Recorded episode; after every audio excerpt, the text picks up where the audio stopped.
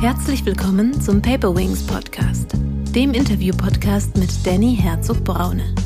Danny hilft Führungskräften wirksamer zu führen, als Führungskräftetrainer, Visualisierungsexperte und Sparingspartner. Also Resilienz ist keine Eigenschaft, sondern eine Erscheinung, die Literatur sagt äh, zweiter Ordnung, wenn hilfreiche Prozesse des Miteinanders gelebt werden.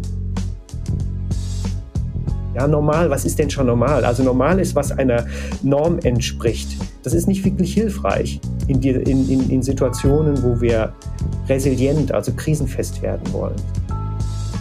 Und es ist ganz wichtig, wenn wir wirklich uns nach, nach, nach Lösungen, nach, nach Gelingen ausstrecken wollen, dass wir ein bisschen geschmeidiger und sensibler werden für das, was gerade im Moment passiert. Herzlich willkommen, liebe Zuhörerinnen und Zuhörer, zu einer neuen Paperwings Podcast Folge. Heute geht es um das Thema, wie kriege ich meine Teams resilient? Als Experten habe ich den Autoren und Supervisor Professor Dr. Kilian Hennes eingeladen.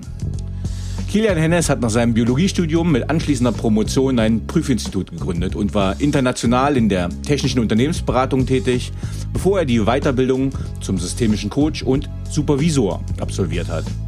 An der Fachhochschule Südwestfalen ist er Professor und Leiter eines Masterstudiengangs in den Lebenswissenschaften. Seit 2016 leitet er das Institut Findergarten. Hier arbeitet er insbesondere als Teamcoach und Supervisor. Er gestaltet Workshops, Seminare und Weiterbildungen, unter anderem zu den Themen Teamresilienz, Qualitätsentwicklung und systemisches Coaching. Sein Buch. Er hat ein Buch geschrieben, das heißt Jetzt resilient neu beginnen, wie Transformation von Krisen mit entwicklungsbreiten Teams gelingt. Ich habe die zweite Edition hier vorliegen und ich freue mich, mit ihm über dieses Buch sprechen zu können. In diesem Sinne, herzlich willkommen, lieber Kilian. Ja, Danny, herzlichen Dank für die Einladung. Ähm, ich freue mich hier zu sein und bin gespannt, ja, was so das Thema heute mit sich bringt. Ja, da wirst du ganz viel Input bringen, aber vielleicht stellst du dich bitte selber mit eigenen Worten vor und sagst uns, wie du der Mensch wurdest, der du heute bist. Ja, also ich bin systemischer äh, Supervisor und ähm, in dieser Eigenschaft als Professor in den Lebenswissenschaften unterwegs. Das ist ein bisschen ungewöhnlich, weil natürlich die, äh, die Lebenswissenschaften nicht unbedingt die Fertigkeit eines Supervisors brauchen. Aber so ist das im Prinzip bei mir gekommen. Wenn ich jetzt so ganz weit zurückschaue, eigentlich hat mich schon immer, ja, so dieser Brückenschlag bewegt von ähm, Geisteswissenschaften und, und Lebenswissenschaften. Und das ist einfach in meinem Beruf jetzt auch, ja, wunderbarerweise zusammengekommen. Ja, soweit erstmal. ähm, was motiviert dich und was treibt dich an? Ja, also in, in sämtlichen Rollen, die ich so begleiten darf, ist es schon so, dass mich besonders inspiriert, dabei zu sein, wenn sich Menschen entwickeln. Ja, also das zu mhm. begleiten, zu unterstützen, das ist in den Lebenswissenschaften sehr viel mit ja, Hinführung zu Inhalten, aber das ist natürlich in der Supervision und im Coaching auch ähm, das Eröffnen von Selbstverständnis und, und Rollen und Klarheiten. Also dieses Dabeisein, wenn sich Menschen entwickeln, das finde ich wahnsinnig inspirierend und ja, für mich ist auch bin sehr neugierig, ja. Also neue Forschungen, die finde ich immer toll. Äh, da gucke ich immer gern, ja, was, was haben wir denn jetzt noch Neues erfahren? So, was so zum großen Ganzen diese, diesem Bild beiträgt, wie können wir die Welt erklären? Mhm. Ähm, jetzt sagst du die ganze Zeit den Begriff Lebenswissenschaften. Kannst du das mal ein bisschen fassen, was Lebenswissenschaften bedeutet, was das alles umfasst? Okay, also dieser Teil, ich bin von Hause aus Biologe und mhm. ich, ich lehre an der Hochschule Fächer wie Mikrobiologie, ähm, Soziomolekularbiologie, Immunologie, ja, aber auch systemische Beratung. Also Lebenswissenschaften wird ja mehr so verstanden als die Disziplinen, die naturwissenschaftlich das Leben erklären. Ähm, mhm. Ich nehme noch ein bisschen was dazu, weil natürlich das Leben ähm, auch weitergefasst werden kann. Deswegen spiele okay. ich so mit dieser Mehrdeutigkeit des Begriffes. Ja, das kann man, kann ja, man sagen. Deswegen wollte ich es ein bisschen, ähm, ein bisschen fassen. Ähm, aber ich habe ja gesagt, du hast mir auch, äh, ich habe auch dein Buch gelesen, jetzt Resilient neu beginnen. Wie bist du auf die Buchidee gekommen oder was hat dich dazu bewegt, das zu schreiben? Auch das hat eine lange Geschichte. Also ein Mensch, der in meinem Leben sehr wichtig ist, mein Onkel, der hat mal gesagt, äh, als ich ihn mal um Rat gebeten habe, ja, er kennt da jemand, der Spezialist ist für Neuanfänge und für äh, Orientierung in krisenhaften Lagen. Ähm, da spielt er natürlich auf meine Biografie an. Also ich habe ja ein buntes Leben, ein tolles buntes Leben vor und hinter mir, hoffe ich, vor auch mir. ähm, wie war die Frage nochmal? also wie bist du zu der Buchidee gekommen? Ach so, ja genau. Dann habe ich jetzt hier schon einen kleinen Exkurs irgendwie gemacht. Zur Buchidee bin ich im Prinzip so gekommen, dass mich natürlich schon immer dieses Thema Neuanfang beschäftigt hat. Das ist das eine, ja. Also wie, wie, wie kommt man wieder auf die Füße, wenn, wenn so manches in Brüche geht? Ähm, das musste ich leider auch ab und zu mal erleben. Wie, wie gelingt das? Und andererseits, ähm, also aus meinem privaten Kontext, so äh, Hintergrund von, von, von meinem, meinem Glauben her, beschäftigt mich sehr diese Geschichte der, der Brotvermehrung. Also es, spannenderweise ist das die meist publizierte Geschichte weltweit. Das kann man auch literarisch betrachten. Und da geht es einfach darum, dass irgendwie Leute miteinander unterwegs sind. Auf einmal ist, ist, sind alle Ressourcen weg und irgendwie, was machen wir denn jetzt? Wie, wie können wir jetzt trotzdem irgendwie zu einem Gelingen gemeinsam kommen? Also das als Geschichte allein hat mich unglaublich fasziniert. Ähm, ja, und das waren so die Ausgangspunkte. Und äh, die äh, ja also als, als Supervisor natürlich ähm, wie wie ähm, ist wie gelingt eben Team Coaching das ist natürlich ein ganz wichtiges Thema gewesen. Und da habe ich mich dann intensiv mit der Forschung, internationalen Forschung der letzten 20 Jahre beschäftigt. Ich habe dazu keine eigenen Studien gemacht, muss ich ganz klar sagen, aber einfach wirklich die Literatur rauf und runter ge, ähm, gewühlt, einfach weil es mich brennend interessiert hat. Und da sind ja so neue spannende Dinge zutage gekommen, wo ich so gedacht habe, so im, im, in der Alltagssprache, mit, auch mit meinen Teams, diese Perspektiven, was eigentlich längst erforscht ist, die letzten zehn Jahre insbesondere, das haben wir noch gar nicht wahrgenommen. Ja, also das müssten wir mal im deutschsprachigen Raum so ein bisschen ausbreiten. Und ja, dann dachte ich, gut, vielleicht schreibe ich mal ein Buch. Okay, super. Ähm, lass uns noch mal ein, zwei Begriffe mit äh, deinen eigenen Worten klären, gerade für die Zuhörerinnen, die das vielleicht nicht kennen. Ähm, also ich habe ja in diesem Podcast häufig das Thema Resilienz, aber äh, gibt ja da unterschiedlichste Definitionen. Aber was ist dein Verständnis von Resilienz? Genau, also was ich eben in diesen Studien am spannendsten und inspirierendsten fand, dass äh, heute Resilienz, wenn sie bezogen wird auf Teams, ja, es gibt ja auch die personale Resilienz, aber es gibt auch die Krisenfestigkeit mhm. von dem, diesem Gesamtgefüge eines Teams, dann spricht man nicht mehr von einer Eigenschaft. Also das Team hat Resilienz. So sagt man das nicht mehr, sondern mhm. man geht davon aus, dass Resilienz ähm, eine Erscheinung, eine prozesshafte Erscheinung ist, ja, also etwas, was sozusagen sich entwickelt wenn im Miteinander bestimmte ähm, Arbeitsweisen, Kooperationsformen ähm, gelebt werden. Also Resilienz ist keine Eigenschaft, sondern eine Erscheinung, die Literatur sagt äh, zweiter Ordnung, wenn hilfreiche Prozesse des Miteinanders gelebt werden. Ja, und die zielt diese, dieses, diese Erscheinung geht einher mit einer großen ähm, ja, äh, mit einer ausgeprägten Fähigkeit, mit Veränderungen, mit Krisen umzugehen. Und dieses Team zerfällt da nicht, sondern es bleibt bestehen, es kann weiter sozusagen aus diesem Zusammenhalt heraus und in diesen inneren internen Prozessen dann eben mit Herausforderungen umgehen. Ja, also keine mhm. Eigenschaft, sondern ein Prozess. Das ist mir so das Wichtigste. Ne? Mhm. Und das zweite wichtige Wort, äh, ich kenne es, weil ich viel mit Leuten aus dem sozialen Bereich äh, zusammenarbeite, aber äh, ich sage, in meiner Wirtschaftswelt ist der Begriff gar nicht so bekannt, nämlich was ein Supervisor ist, was der macht oder was eine Supervision ist. Vielleicht kannst du noch mal ganz kurz den mhm. Begriff auch erklären. Genau. Lustigerweise stolper ich selber immer bei dem Wort Supervisor. Ähm, es, es, geht nicht so leicht über die Lippen. Supervisor ähm, hat auch eine, eine Bedeutung, wenn wir jetzt so im Abspann von einem Film sehen, da heißt es Supervisor war die und die Person.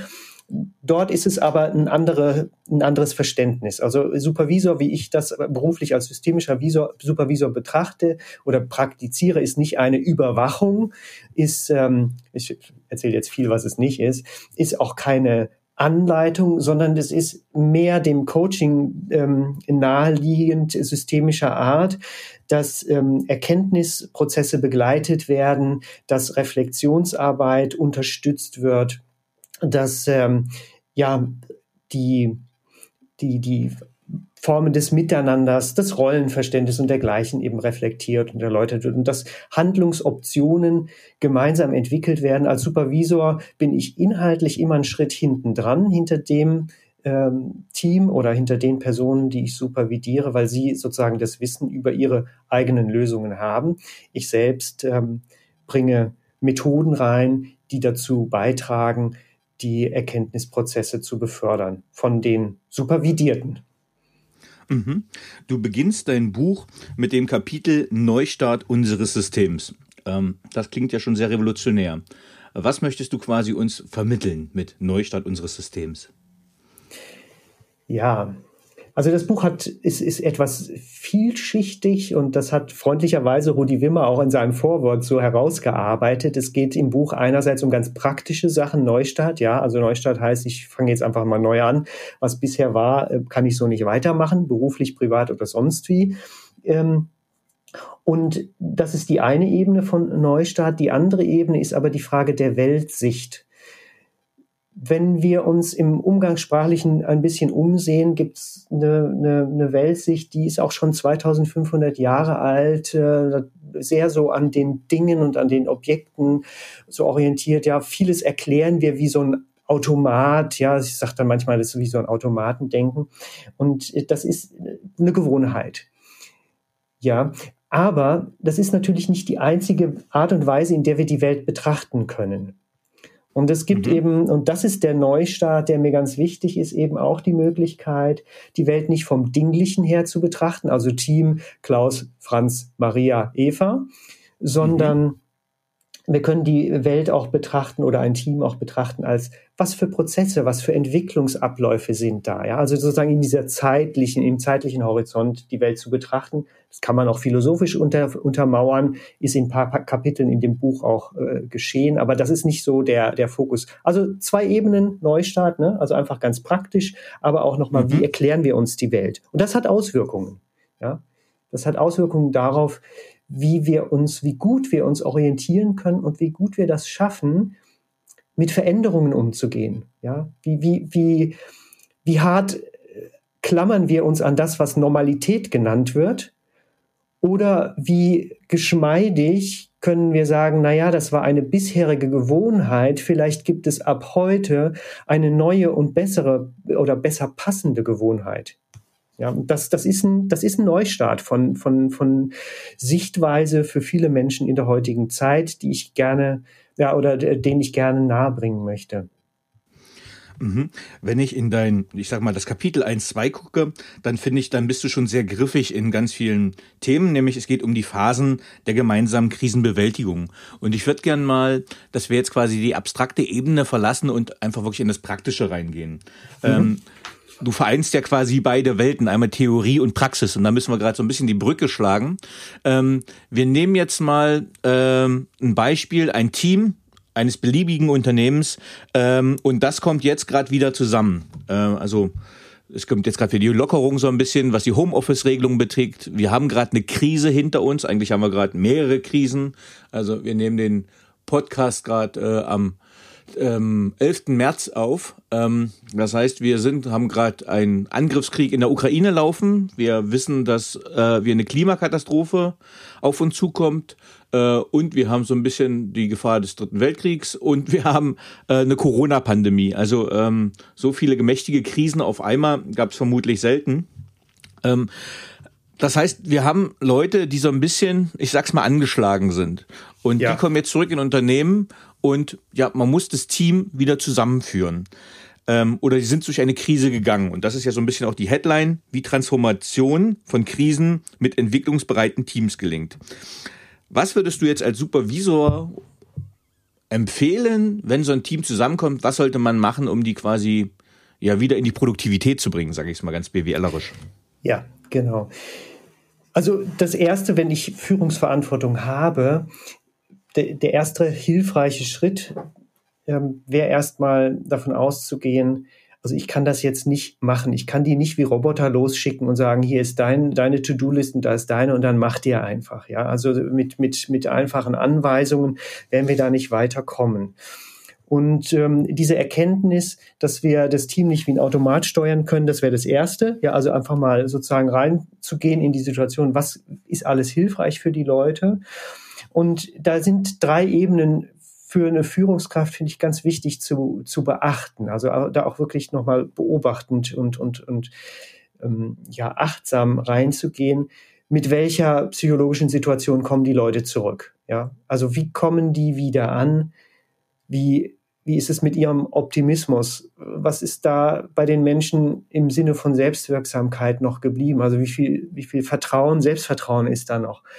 Wie gut achten die Leute noch darauf, dass sie ihre Ressourcen pflegen? Das ist so dieses, die, dieser Blick auf das, wir nennen das auch psychologisches Kapital, aber ich habe es jetzt noch ein bisschen vereinfacht, ähm, von den einzelnen Personen. Ja, wenn die motiviert mitarbeiten, wollen sollen, ja, dann ist es unerlässlich, in diese Perspektiven reinzugehen, Optimismus, Selbstwirksamkeit, Achtsamkeit und da auch förderlich zu sein. Das mag jetzt erstmal für den Output, der sofort und schnell betrieblich erforderlich ist, nicht die erste Perspektive sein, aber ohne die Menschen als ganze Person kommen wir nicht hin.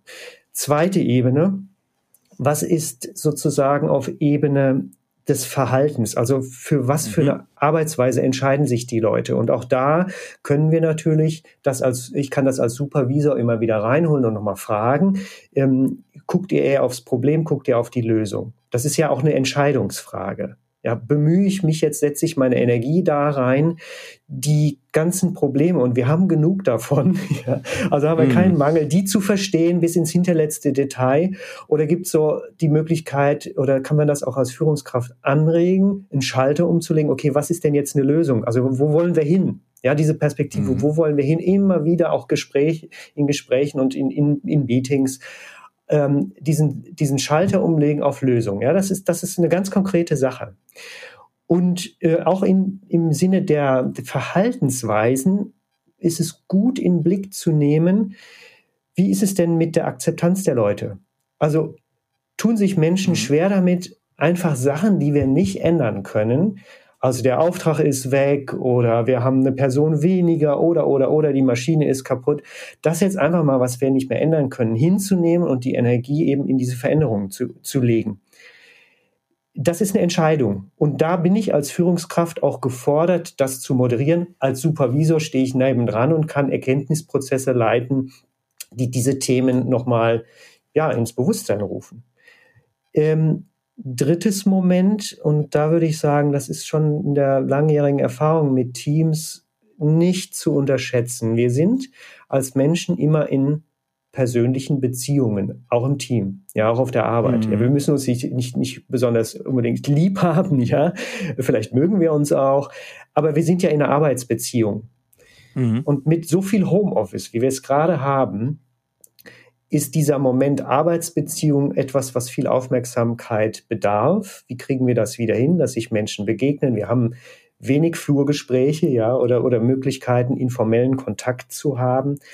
Ähm, ja, wenn wir dann örtlich zusammenkommen können, je nach äh, Berufsbild, äh, es ist ja jetzt, äh, wir hoffen, dass es wieder für viele Berufe leichter wird, dann ist auch gut darauf zu achten, dass diese menschlichen Beziehungen im Fokus bleiben wieder, mhm. ja, wird eine Führungskraft, die Druck hat und sagt, ich habe meine KPIs sind da, ja, also wie, wie, wie kriegen wir das den Monat hin? Trotz Druck ähm, Entwicklungsprozesse fördern, wo das passieren kann, dass die Menschen in Beziehung sind. Denn wenn sie in Beziehung sind, dann fließt auch die Information besser etc. Ne? Das kann man mhm. sich alles sehr schnell ausrechnen.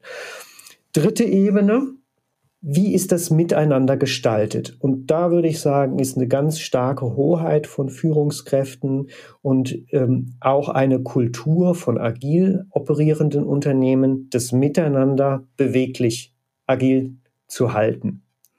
Mhm. Ich sage einfach mal drei Schlagworte und die gehen wir dann Auch durch. Aus. Ja, also mhm. Flexibilität, Transparenz und Wertschätzung.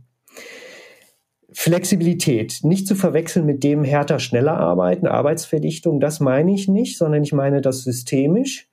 Wenn ich erkenne, etwas funktioniert nicht, Wie schnell bin ich bereit, was anderes zu probieren? Wenn ich erkenne, etwas hat sich bewährt, wie treu bin ich dann, das aufrecht zu erhalten? Ja, also Flexibilität heißt wirklich im Moment zu schauen, in der aktuellen geschäftlichen, betrieblichen Situation, ist das echt noch hilfreich oder ist es nicht mehr hilfreich? Wechsel Homeoffice, äh, Präsenz, kleines Thema in diese Richtung, ne? oder mhm. was auch immer für Produktionswege, Lieferketten etc. Bereitschaft, Dinge zu ändern, wenn sie sich nicht bewähren und das auf sozusagen im, im Kontext der Kooperation, also dass alle, dass so ein Mindset entsteht, okay, wenn das jetzt nicht funktioniert, dann lass uns was anderes machen. Das ist Flexibilität. Und das bedeutet auch manchmal von liebgewordenen Gewohnheiten ein bisschen Abstand zu nehmen und nicht immer auf hier Normalität zu, rumzureiten. Ja, normal, was ist denn schon normal? Also normal ist, was einer Norm entspricht. Das ist nicht wirklich hilfreich in, die, in, in, in Situationen, wo wir resilient, also krisenfest werden wollen, sondern ähm, ja, was, was, was können wir machen? Zweiter Punkt, Transparenz. Ja, also das, das rankt sich natürlich um das große, große Thema Kommunikation, ähm, aber jetzt mit dem Fokus auf kommen die Infos alle dort an, wo sie sein sollen? Ja, sind alle rechtzeitig informiert? Ist vollkommen klar, was das Challenge gerade darstellt? Also wissen Mitarbeitende auch, was äh, an stresshafter Situation die Führungskraft im Hinterkopf hat? Ja, es gibt da wirklich transparent, dass man Transparenz, dass man mitgehen kann, was was einfach jetzt dran ist. Und das das herzustellen ist in Verantwortung von Persönlichkeiten, die eben Führungsverantwortung haben, ob es nun monopolisiert die eine Führungskraft ist oder in einem agilen Team verteilt auf das, äh, das ganze Team. Ja, und, und wichtiger dritter Punkt, um es nicht ganz so lang zu machen, ähm, die Wertschätzung. Ich glaube, da braucht man, gut, da sollte man sehr viel drüber reden im Team, aber es wird, glaube ich, heute kaum noch wer bezweifeln, dass eine Wertschätzung ja, wechselseitig im Team oder von außen ins Team herein eine ganz wichtige Sache ist, um auch Motivation aufrecht zu erhalten, um einfach auch diese, diese Kultur vom Miteinander tatkräftig zu gestalten. Und Wertschätzung ist in manchen Branchen nicht so das Ding, ja, also nicht gelobt ist auch geschimpft, sagen manche, an, äh, vielleicht im Ingenieurbereich oder in anderen Berufen, aber da ist die, der Bericht, wenn man mit Einzelpersonen unterwegs ist in einem Team, doch eher so, ja, ich vermisse das, das würde mir gut tun und das würde mich nochmal mehr motivieren. Also Wertschätzung, ganz wichtige Sache. Und dann haben wir die drei Ebenen, ne? Ja. Mhm. Ähm, du hast am Anfang noch was gesagt, auf das ich gerne nochmal zurückkommen möchte, ähm, weil, also mein so Persönlichkeitsprofil heißt immer Vorreiter. Ne? Also ich bin halt der, der vorausreitet, ähm, mhm. mit dem Nachteil, dass man die Leute ähm, verliert, äh, die im Tross sind. Ne? Das heißt, man reitet vor, äh, läuft voran, zeigt die Vision auf, ist optimistisch, geht nach vorne, aber die, die es quasi mitzunehmen gilt, ähm, die können halt manchmal der Geschwindigkeit nicht mithalten. Und gerade wenn wir zum Thema Agilität übergehen, ähm, habe ich das Gefühl, ähm, dass die Zeiten einfach wirklich zu mehrdeutig, zu volatil, zu komplex, zu unsicher, zu schnell und für, ich sage mal, stabile Charaktere eine große Herausforderung ist. Und du hast vorhin nämlich gesagt, wie weit sollte man vorausschauen, in das Positive weit hineinschauen und inwiefern sollte man das Problem betrachten. Also, und das finde ich ist, ein, ist für eine Führungskraft schwierig. Also ich bin immer sehr nach vorne und mhm. äh, schieb dann die Probleme weg, weil ich sie als nicht produktiv erachte. Aber du hast jetzt praktische Erfahrung als, als Supervisor. Was würdest du sagen, woran erkennt man, wie lange sollte man an dem Problem nach arbeiten und wann sollte man den Schalter umlegen, wie du es auch genannt hast, und nach vorne schauen? Ja, das ist eine gute Frage. Aber diese Frage äh, sollten wir nicht generell beantworten. Das ist genau diese Fragen im Team, im Kollektiv zu bearbeiten. Das ist die Kunst. Ja, gibt wenn, wenn eine Führungskraft im, im Führungskräftecoaching ist, dann würde ich sagen, ja, wie sehr ist es dir bisher gelungen, dieser Frage Raum zu geben? Du trägst die mit dir rum, ja, und, und, und weißt dein Team davon, dass das ein Thema ist. Denn wie weit da die Personen mitgehen können oder auch nicht oder noch etwas brauchen, um bei Agilität besser mitgehen zu können, das wird sich ja im Team selbst zeigen. Also in ja, in dieses, in das Miteinander einbinden und dort diese Fragen bewegen. Und äh, ich hoffe, dass das in meinem Buch auch deutlich wird. Äh, ich gebe nur sozusagen Leitplanken im Sinne von dem, was so die äh, die aktuelle Forschung herausgestellt hat, äh, ob das noch ein bisschen handlich ja sortiert, vereinfacht, dass man da so ein sozusagen auch, auch klar sichtbare Leitplanken hat. Aber dann, was es im Detail bedeutet, bitte nicht ähm, selber äh, Kopfkino machen und dann dem Team überstülpen, ja, ich habe mir jetzt mal was überlegt, sondern genau an diesen Punkten gemeinsam mit einem Team unterwegs sein und zu sagen, wir haben jetzt tierisch Druck, aber was wäre denn, wenn wir jetzt mit dem Thema ein bisschen flexibler umgehen würden? Also was meint ihr denn? Was hat sich bewährt und was hat sich noch nicht bewährt? Ähm, ja, Kilian, du sprichst in deinem Buch auch von multipler Führung. Was verstehst du unter diesem Begriff? Ja, Frederic Laloux hat das als Thema eingeführt. Er ist da sehr weit gegangen und geht davon aus, dass Führung, wenn Teams sehr produktiv und agil operieren, nicht nur bei einer Person ist, sondern dass bestimmte Themen und Aufgaben verteilt sind, dass sie letztlich komplett verteilt sind und sich die Ebene des mittleren Managements sehr stark verschlanken darf. Wenn wir das jetzt mal etwas relativer betrachten, dann würde ich sagen, multiple Führung bedeutet auch sowas von Führungsaufgaben abgeben, also Menschen, die im Team vorhanden sind, die gewisse Stärken und Qualifikationen haben, auch Entscheidungen treffen zu lassen und die dann nicht wieder gleich zurückzuholen. Ja, also auch Menschen ermächtigen eben über Befugnisse, dass sie Ent Entscheidungen treffen, die für gewöhnlich bei einer zentralen Führungspersönlichkeit hängen. Und wenn wir das mehrfach machen, also wenn mehrere Themen auf verschiedene Köpfe verteilt sind, die dann idealerweise die bestqualifizierten in dem Thema sind und die erfahrensten oder die ja, herausstehendsten, dann nutzen wir die Stärken im Team. Dann nutzen wir mehr Ressourcen, als wenn eine Person das alles alleine mit sich ausmachen und in der Hierarchie nach oben weitergeben und nach unten durchdrücken muss. Ähm, ja, jetzt eine, eine nahezu philosophische Frage. Glaubst du, dass Agilität ohne Führung auskommt? Also ich denke, dass Agilität, wenn wir sie konsequent verstehen, noch viel mehr Führung beinhaltet als ein hierarchisches Konzept. Mhm. Weil Führung viel mehr verkörpert und gelebt werden kann, weil viel mehr Personen an der Führung teilhaben. Also insofern ist dieses Verständnis, ja, wir sind jetzt agil und dann gibt es keine Führung mehr, ein vollkommenes Missverständnis. Hm.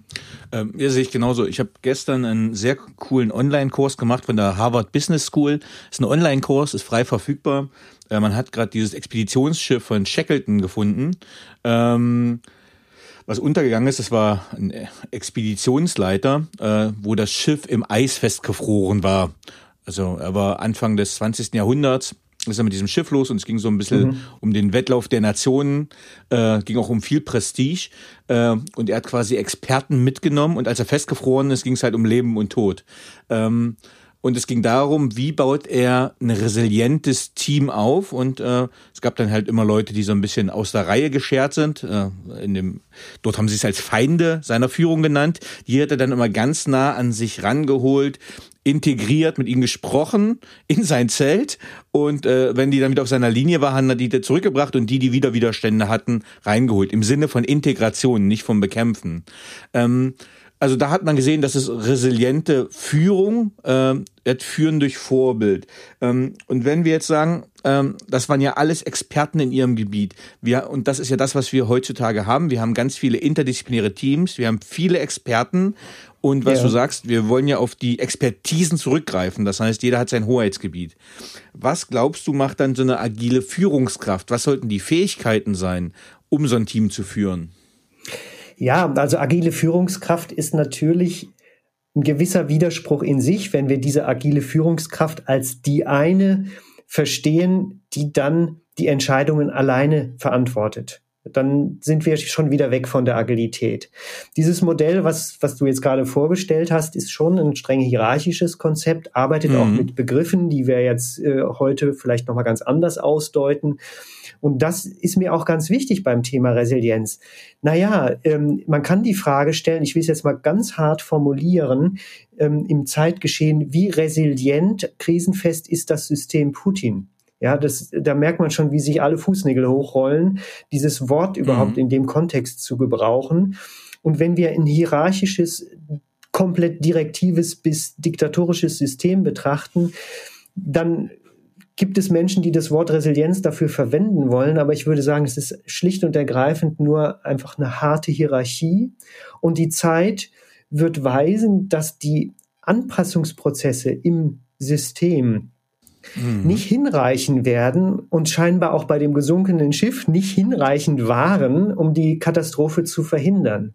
Ja, wenn wir also von, von Resilienz sprechen und meinen, wir könnten dieses strikt hierarchische Denken aufrechterhalten, dann haben wir uns, sorry, muss ich leider so sagen, getäuscht. Dann sind wir noch nicht an der Stelle, wo wir mit Krisen umgehen können. Und ich sage das jetzt mal wirklich so fein raus und hart weil ich selber in meinem Leben zweimal Situationen erlebt habe, wo ich auf Null gesetzt war. Und dann ist es Ende aus mit hierarchisch das Ganze durchdeklinieren. Dann müssen wir ein neues Denken praktizieren. Und ja, dieses Schiff ist untergegangen. Okay, kann man das vielleicht mal in diesem Oxford-Kurs auch nochmal berücksichtigen, wenn wir das Wort Resilienz da gebrauchen? Es hat leider nicht geklappt. Ja gut, und ich meine natürlich bei dem Denken, was ich jetzt hier produziere, ähm, oder, oder, oder vorstelle, ja, gibt es auch keine Garantie. Natürlich kann das auch mal in die Grütze gehen.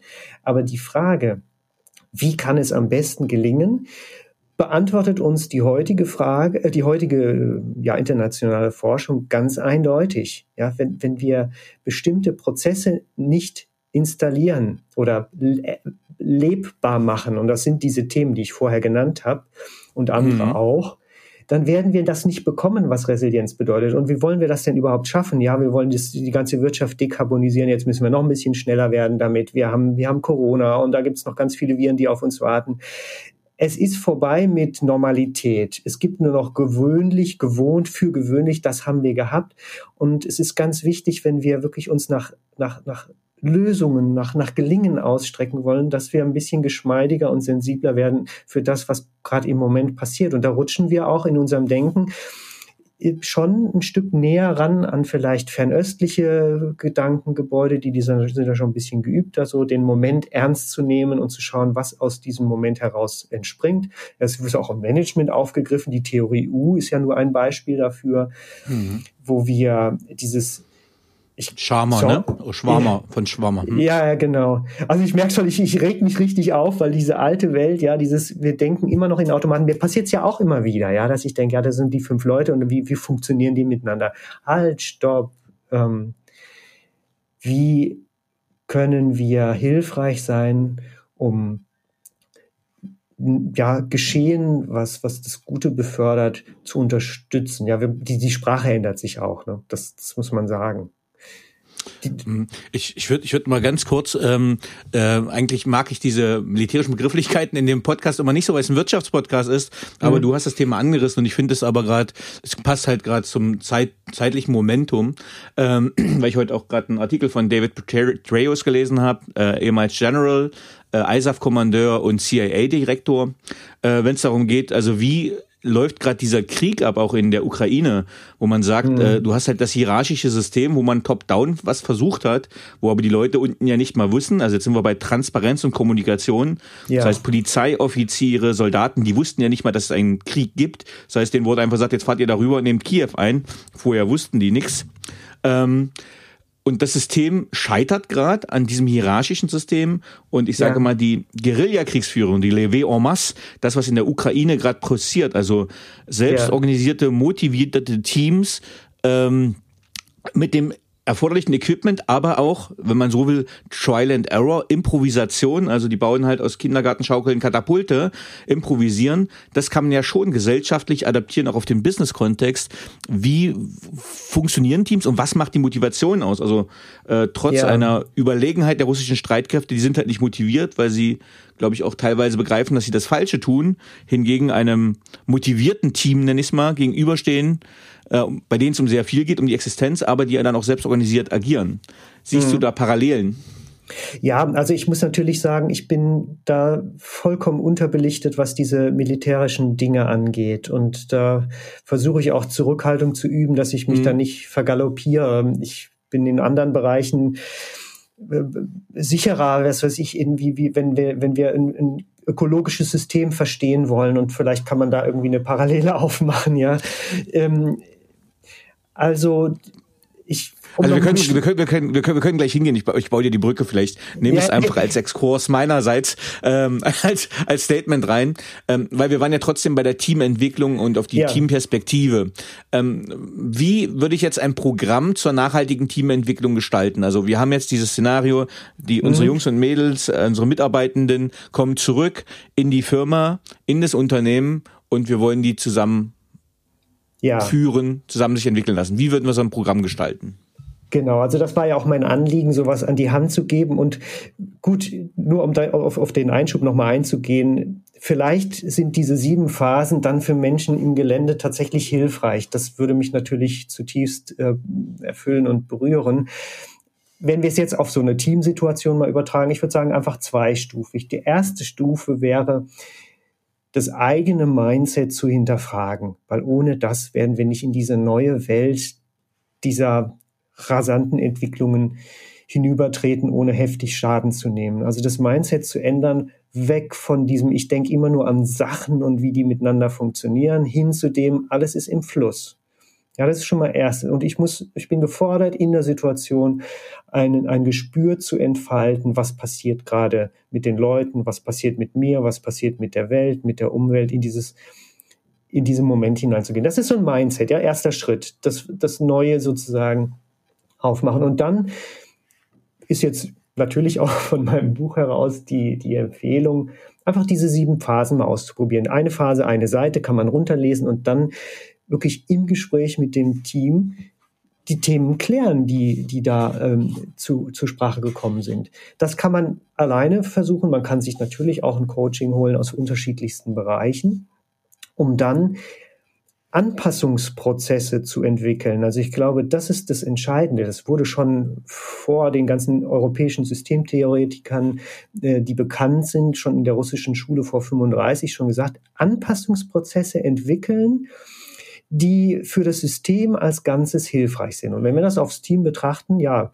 es gibt nicht für jedes Team den gleichen Prozess, sondern wir kommen tatsächlich nie umhin, äh, mit dem, mit dem Team in die Situation zu gehen, worum die es gerade geht und nicht das alleine als Führungskraft mit sich selber ausmachen zu wollen, sondern gemeinsam sehr schnell unabhängig vom operativen Geschäft Anpassungsprozesse zu etablieren. Ich weiß, das operative Geschäft drängt immer und wenn wir zum Beispiel agile Unternehmen betrachten, die haben am Anfang schon eine große Herausforderung, weil sie erstmal nichts produzieren, während sie sich sortieren.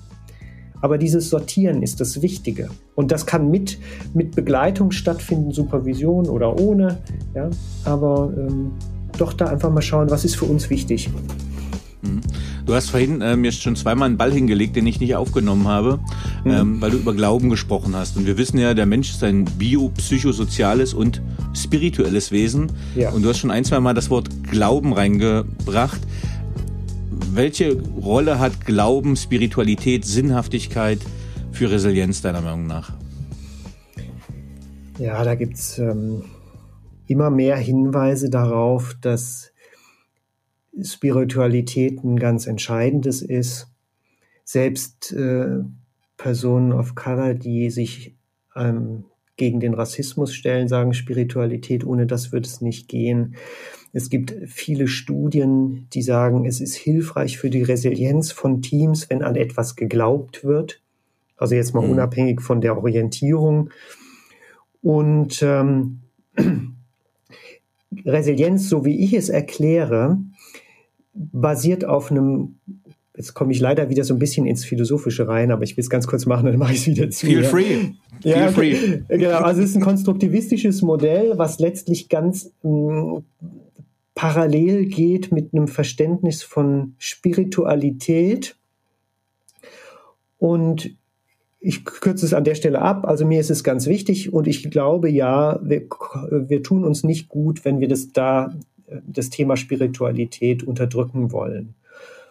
Und auch im Bereich Agilität gibt es viele Leute, die sagen, ja, das ist ein Aspekt, den sollten wir betrachten. Ich gebe in meinem Buch so ein paar Anregungen, von denen man dann selber persönlich weitergehen kann. Ich glaube, das ist auch eine Sache, die, die bedarf einer persönlichen Entwicklung. Gerade zum Beispiel das Thema Achtsamkeit kann ich so eher pragmatisch betrachten, so was, auf was möchte ich achten und wie sorge ich für mich. Ich kann es natürlich auch vertiefen im Sinne fernöstlicher Praktiken oder auch im Sinne von äh, von, von äh, monotheistischen Glaubenslehren als Gebet oder Kontemplation, wie auch immer, ja, aber die, die Themen ähm, werden immer bedeutsamer, weil sie gehören zum großen Ganzen dazu. Und selbst wenn ich sage, okay, nee, ich bin erklärter Atheist, dann bleibe ich halt bei einem konstruktivistischen Modell, wo sich Gegenwart, Vergangenheit und Zukunft verschränken. Kann ich auch so machen. Also aber es ist, mhm. du hast mir den Ball äh, wieder zurückgespielt. Ja, also ich würde sagen, wichtige Spur, aber eher auch was, was in Vielfalt mündet. Da wird ja jede und jeder eine eigene Perspektive entwickeln. Aber besser an der zu arbeiten, als das wegzuradieren. Ja, Kilian, du hast in deinem Buch, sprichst du über altes Machbarkeitsdenken. Und äh, wir hatten eben schon mal äh, das Gegenbeispiel ähm, die Welt ist eigentlich im Fluss. Also wenn ich jetzt zum Beispiel äh, das Logo von meiner Firma mitnehme, Resilienz Consulting, da haben wir unten als Emblem tatsächlich auch einen Fluss, der im Prinzip für Agilität ja, cool. äh, und Wandel, Wandel steht. Habe ich auch gar nicht äh, gesehen, schön. Ja, es ist quasi ein Logo. Ich erkläre es kurz. Äh, hinten ist ein Berg, äh, wofür ich quasi stehe, was ich aber so metaphysisch sehe. Also man steht fest, man hat feste Wurzeln, man ist verwurzelt, man ist äh, der Fels in der Brandung. Dann haben wir in der Mitte ein Herz, das so für Emotio steht, dass wir uns auch den den, den Emotionen zuwenden. Äh, und dann haben wir unten noch so Wellen für die Agilität und das, der Wandel ist im Fluss. Und du hast das gerade so schön gesagt mit, die Welt ist im Fluss ähm, versus das alte Machbarkeitsdenken. Mhm, mhm, Kannst du uns diese Polaritäten oder diese Wider Widersprüchlichkeiten ein bisschen aufdröseln? Ja, also ich habe versucht in meinem Buch so ein paar Beobachtungen zusammenzutragen. Wenn ich in so einem alten Denken bin, ich nenne das jetzt einfach mal alten Denk, altes Denken und muss noch kurz sagen, was kennzeichnet das? Altes Denken im Sinne von wechselwirkende Elemente. Da ist eigentlich alles schon mit gesagt. Das kann man super vertiefen. Also etwas, was ich betrachte, ja, irgendein so System oder so ein, so, ne, funktioniert vielleicht irgendwann nicht mehr. Und mhm. da gibt es verschiedene Aspekte, die wir beobachten können. Es gibt zum Beispiel beim alten Machbar Machbarkeitsdenken so einen Korrekturwunsch, wenn irgendwas in die Grütze geht. Ja, wir wollen das, das, was ist, irgendwie aufrechterhalten. Ja, Stichwort Gesundheitssystem, eigene Podcast-Serie. Was machen wir? Wir korrigieren das. Anstatt mhm. nochmal nachzudenken, Moment, gibt's vielleicht einen Reload, der komplett anders ist. Aber dieses Machbarkeitsdenken hat das einfach mit sich, dass wir das, was ist, ist normal, dann wollen wir das reparieren, wenn es nicht mehr funktioniert, anstatt nachzudenken, oh Moment, ähm, vielleicht sollte ich grundlegend was ändern. Ja, ich habe, sagen wir mal, Führungskraft hat einen Burnout, ja, alles, nichts geht mehr. Was ist das Ziel? Sofort reparieren, wieder leistungsfähig machen, in denselben Kontext wieder rein, anstatt nochmal nachzudenken, Moment, sagt meine Biografie mir gerade, ich fange von vorne an. Ja? Thema Korrekturwunsch mhm. ist so, das ist so eine Beobachtung. Auch wie gehen wir mit fremden Sachen um? Mit Fremdem. Also wenn was zu uns gehört, ja, das, das zeichnet uns aus, uns aus, das sind wir, alles was anders ist, ist fremd.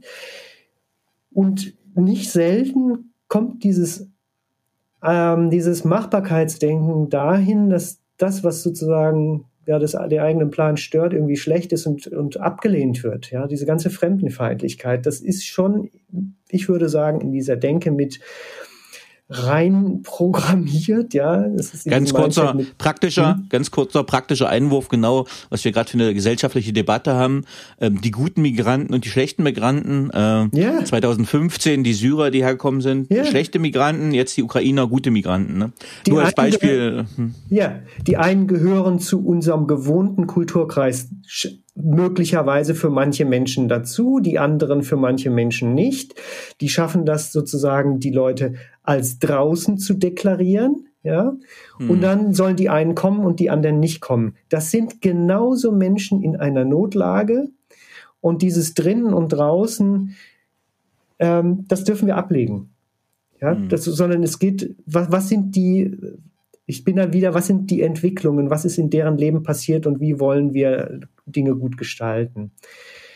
Ähm, ich mache mal die, ich weiß nicht, habe ich ein bisschen Zeit, die, die Liste so durchzumachen, dann tue ich das jetzt ja. mal. Ja, ja. Also so, gibt so ein paar Beobachtungen. Ich versuche es auch kurz zu machen. Das andere ist so, worauf bin ich aufmerksam? Also wenn ich eine mhm. Vorstellung von einem eine Organisation oder ein System oder ein Land habe, wie die so sein soll, dann achte ich auch darauf. Rechts und links zu gucken fällt dann schwer und geschieht vielleicht auch gar nicht. Ich, mhm. Per Zufall bin ich über ein Buch gestolpert, Afritopia, und es liegt auf meiner Leseliste. Ich bin da super gespannt. Was sagen denn ganz andere Leute aus einem ganz anderen Kontext zu dem, wie wir hier so auf der Welt unterwegs sind? Also diese Aufmerksamkeit mhm. Ist im alten Denken nicht wirklich so drinne. Ne? Genau, dann, wir denken immer, alles ist stabil, ne? normal, normal, normal. Das alte Denken sagt uns, ja, die, die, die alten Reiche, die, die werden für ewig sein. Oder ähm, ja, die Organisation wird immer die Kunden beliefern, die Organisation wird immer fortbestehen, statt mal zu, nachzudenken, vielleicht werden die Kunden irgendwann die Organisation gar nicht mehr wollen. Ja. Oder mhm. ne, also dieses es ist eben diese Stabilität nicht da und selbst wenn wir die Hierarchie mit ganz viel Gewalt und Kraft hart machen, irgendwann bricht sie halt und dann ist vorbei. Mhm. Und es gibt immer andere Wirklichkeiten.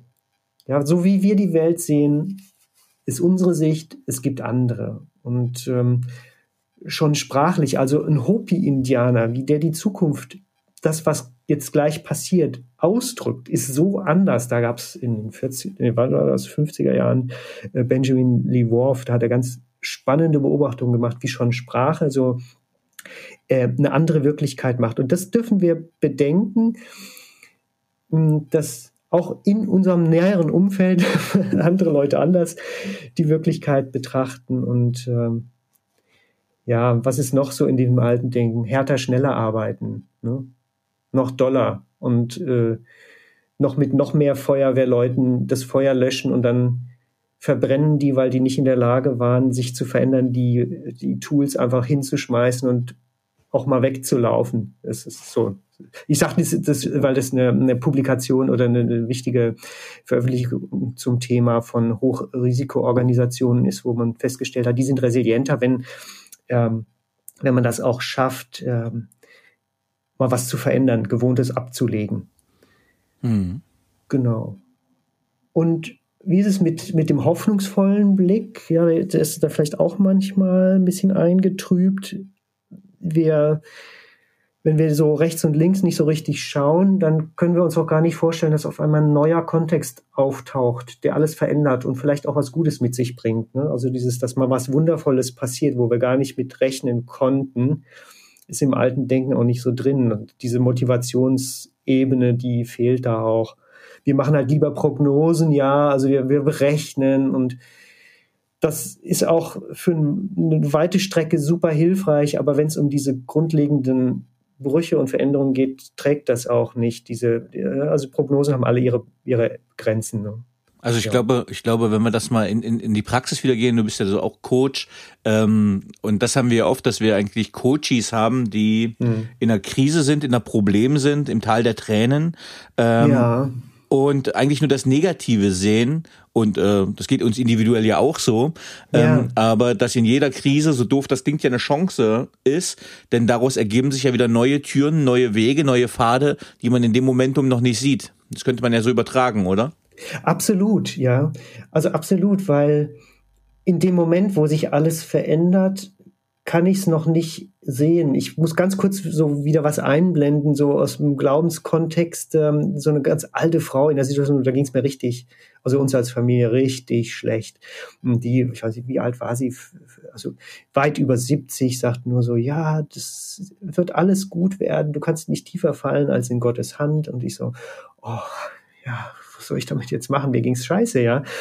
Ähm, mhm. Aber wenn wir einfach davon ausgehen, es können, es kann noch was ganz Neues passieren und vielleicht sagt mir die Situation jetzt gerade was, was machen wir da draus? Vielleicht entsteht was Neues, was, was noch besser ist. Diese, diese Offenheit im, im Persönlichen, die hat also mich persönlich getragen. Ich beobachte das bei Coaches, ja, diese, diese Offenheit, nochmal ganz was Neues mit reinzunehmen und sagen, okay, von hier an fange ich jetzt wieder an.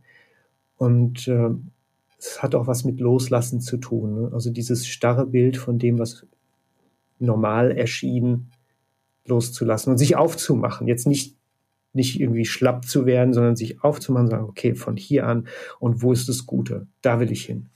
Okay, ich glaube, ähm, wer jetzt tiefer gehen will nochmal, also du hast ein sehr umfangreiches Buch geschrieben, ähm, viele hundert Seiten, also wenn ich jetzt genau gucke, ne, also über 300 Seiten, ähm, mhm. viele gute Handlungsrichtungen äh, noch. Darf, darf, ich ähm, dazu ganz kurz was sagen? Noch, wenn du den gerne, Faden noch klar. hältst, sonst vergesse ich das jetzt gerade. Also dieses Buch habe ich bewusst so geschrieben, man muss es nicht ganz durchlesen. Ich habe das, es sind da viele, ich sag mal so im Sinne von unterschiedliche Farben es gibt dieses ganz praktisch, ich habe das tatsächlich auch im Text markiert, hier kannst du drüber springen, wenn Theorie nichts für dich ist, mach da hinten weiter. Und ähm, so liest sich das auch. Oder ich gehe rein und mache erstmal nur sieben Seiten, wo alles gebündelt ist. Genau, das wollte ich nur vorwegschieben. Aber jetzt du. Ja, genau. Also die Frage hätte ich ja, hätte ich ja auch noch, für wen ist denn dein Buch gedacht? Mhm. Wer ist die Zielgruppe? Fragst du mich das jetzt? Ja. ja. genau. Also es ist, es ist für, für sehr unterschiedliche Leute gedacht. Es ist für Leute, die sagen, okay, jetzt ist gerade irgendwie eine Situation, die ist für mich eine Krise. Hm. Das mache ich jetzt. Für die Leute ist das gedacht und die werden sich durch die ganz pragmatischen Kapitel durchnavigieren. Werden vielleicht nur 40 Seiten erstmal lesen, und es dann ins Regal stellen und sich erstmal sortieren. Das ist die eine Gruppe. Mhm. Die andere Gruppe sind Führungskräfte.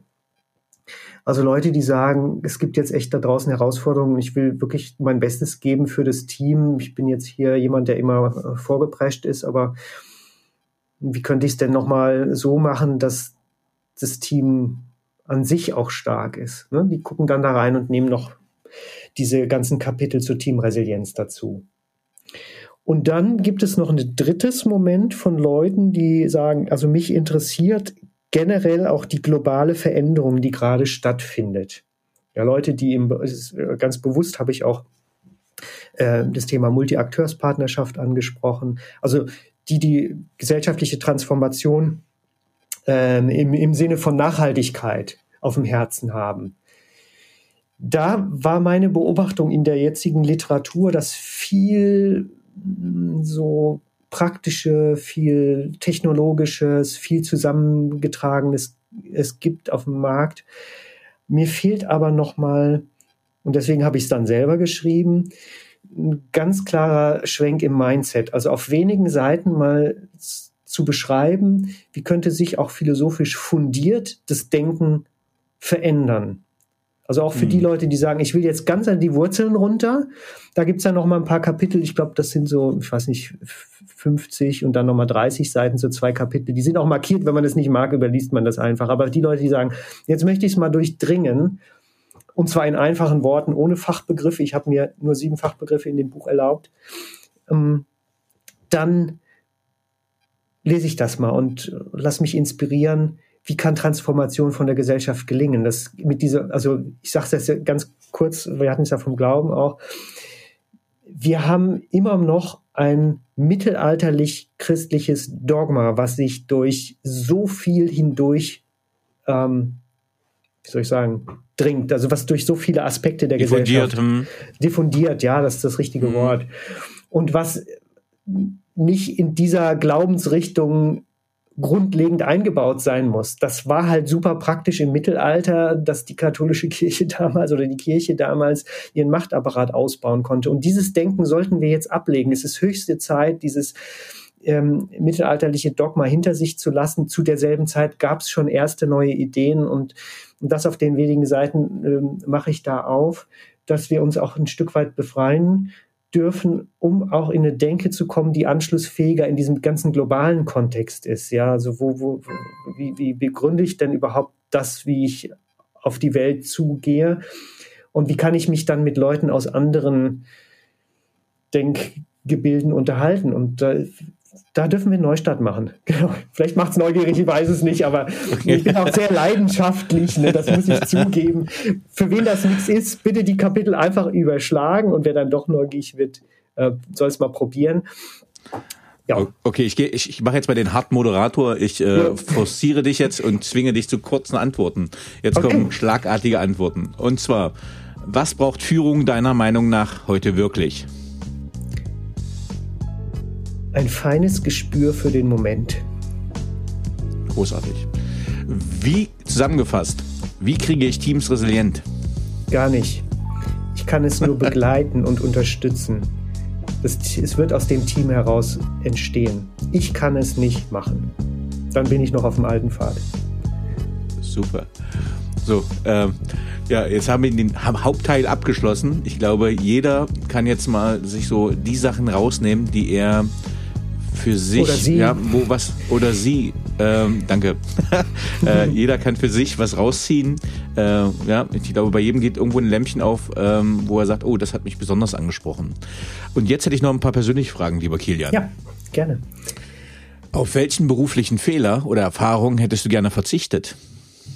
Ja, also so, so spontan gäbe es da welche, wo ich äh, sagen würde, die waren leidvoll und nicht so einfach. Aber der Mensch, der ich ja jetzt geworden bin, und als solcher Mensch fühle ich mich in mir, auch sehr wohl. Und ich glaube, wenn ich da irgendwas von wegnehmen würde, ja, dann würde was fehlen. Und es würde vor allem fehlen die Perspektive, in denen Leute, Leute, Leute sind, ja, für die ich mich als Coach bereithalte. Ne? Wenn, wenn das alles, was ich da mal erlebt habe, nicht gewesen wäre, wie, wie sollte ich dann Leute verstehen, wo gerade hm, das Bild schief hängt? Ja? Wie, wie sollte ich das dann durchdringen können? Insofern ach, ich nehme das, wie es ist und ich glaube, es war gut und ich bin, wie mein Onkel sagt, er kennt da so einen Spezialisten für Neuanfänge. Sag ich, okay, hat er recht. Helmut, vielen Dank. Stimmt. Ähm, auf welche berufliche Leistung bist du besonders stolz? Ähm, ich tue mich ein bisschen schwer mit Stolz, aber ich glaube, das ist wichtig auch, stolz zu sein. Ich glaube, stolz bin ich insbesondere darüber, dass ich auch e-, echt extreme berufliche Veränderungen gemeistert habe. Also das schon. Also von, von ganz unten dann wieder in so ein äh, gewohntes Leben hinein. Und was mich auch mit, mit tiefer Genugtuung erfüllt, ist, Worte dafür gefunden zu haben, wie das auch anderen vielleicht gelingen kann. Also die zwei mhm. Sachen, das ist schon, also und da muss ich sagen, das ist auch nicht unbedingt nur mein eigenes Verdienst. Ich fühle mich da auch irgendwie gesegnet, begleitet. Ne? Also meine Familie und dieses ganze drumherum. Natürlich ist es immer das, was auch an, an Menschen begleitend da ist, die das dann überhaupt erst ermöglichen. Insofern mache ich den Stolz jetzt nochmal ein bisschen kleiner. Naja, gut, okay ein Leben voll Gnade und Dankbarkeit auch. Ja, wirklich total. Also ich bin dann sehr schnell irgendwie wie, wieder bei der Dankbarkeit und ich möchte das ist irgendwie echt so eine Mission, ja. Also in, in ähm, diesen beiden Rollen als Supervisor, Coach und auch als Hochschulprofessor ähm, Menschen dieses Gelingen erfahren zu lassen. Trotz, trotz Widrigkeit, trotz dem, dass drumherum alles scheiße ist, ja, was manchmal eben der Fall ist. Hm. Welche Fähigkeit bzw. Fertigkeit möchtest du gerne haben, die du noch nicht hast? Ja, ich bin noch sehr unbeholfen mit, äh, mit, mit, mit Medien, mit Öffentlichkeit. Ich habe jetzt so ein bisschen YouTubes probiert. Ich freue mich sehr über die Einladung hier auf dem Podcast. Ja, das, das möchte ich lernen, dass ich da die Leichtigkeit, die ich sonst auch im Leben verspüre und ja, dass ich die auch vielleicht sogar auch mit, mit Videoformaten oder Live-Formaten hinbekomme. Da möchte ich wachsen und also Danny, du hast es mir total leicht gemacht. Also insofern ist gerade heute und jetzt davon schon ein bisschen was passiert. Hier und jetzt ne, ist schon der Anfang. Hier, hier ist unser Schongang. Ach so, okay, ja genau, ohne, ohne, ohne gefilmt zu werden. Wobei könnte ich mir jetzt fast schon vorstellen. Ja. Okay. Ähm, welche drei Bücher haben dich am meisten geprägt, beziehungsweise dein Leben beeinflusst? Ähm, ja, also zuerst muss ich tatsächlich sagen, dass die Bibel mich am meisten beeinflusst hat, immer wieder, als ein sehr inspirierendes Buch.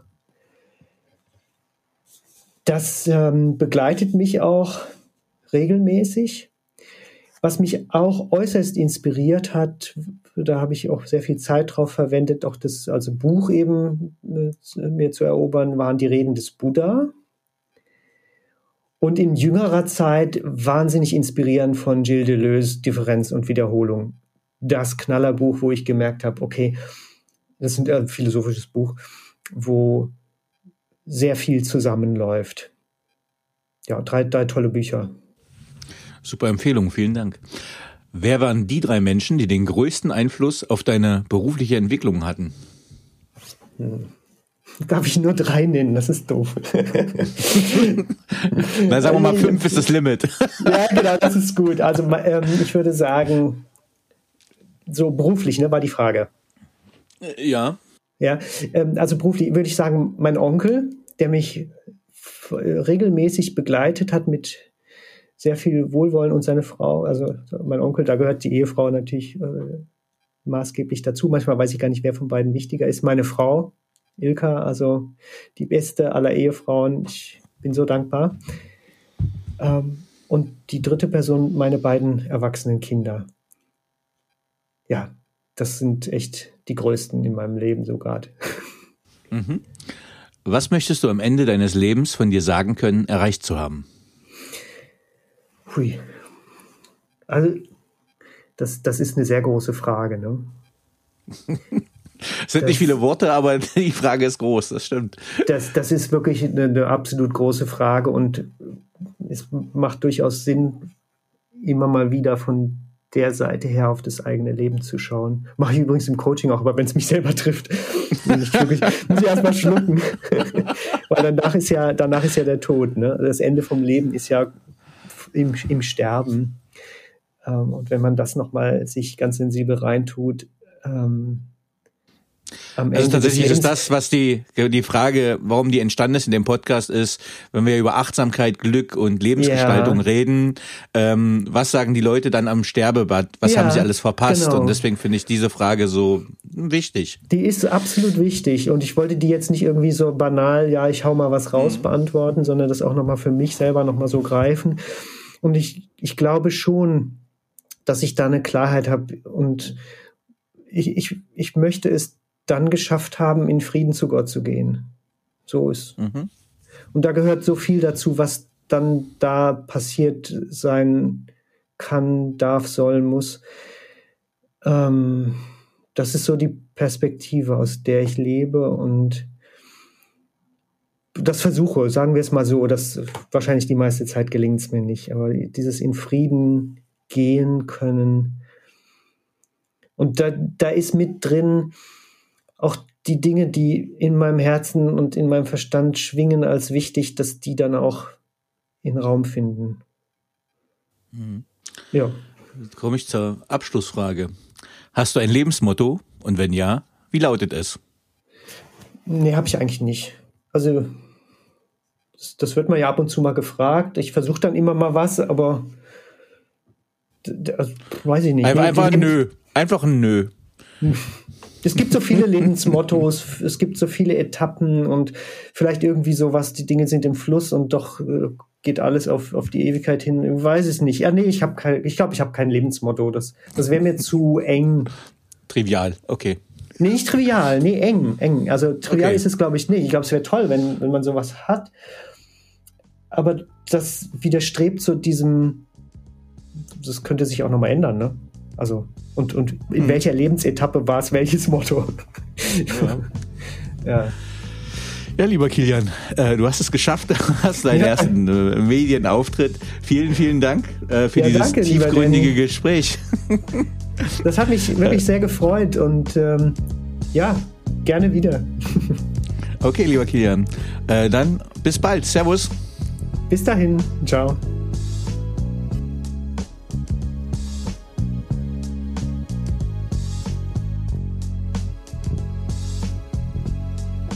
So, liebe Zuhörerinnen und Zuhörer, ich hoffe, Ihnen hat dieser Podcast gefallen. Wenn er Ihnen gefallen hat, hinterlassen Sie gerne ein Abo, eine positive Bewertung und empfehlen Sie diesen Podcast weiter. Bleiben Sie gesund. Mit besten Grüßen, Ihr Danny Herzog Braune.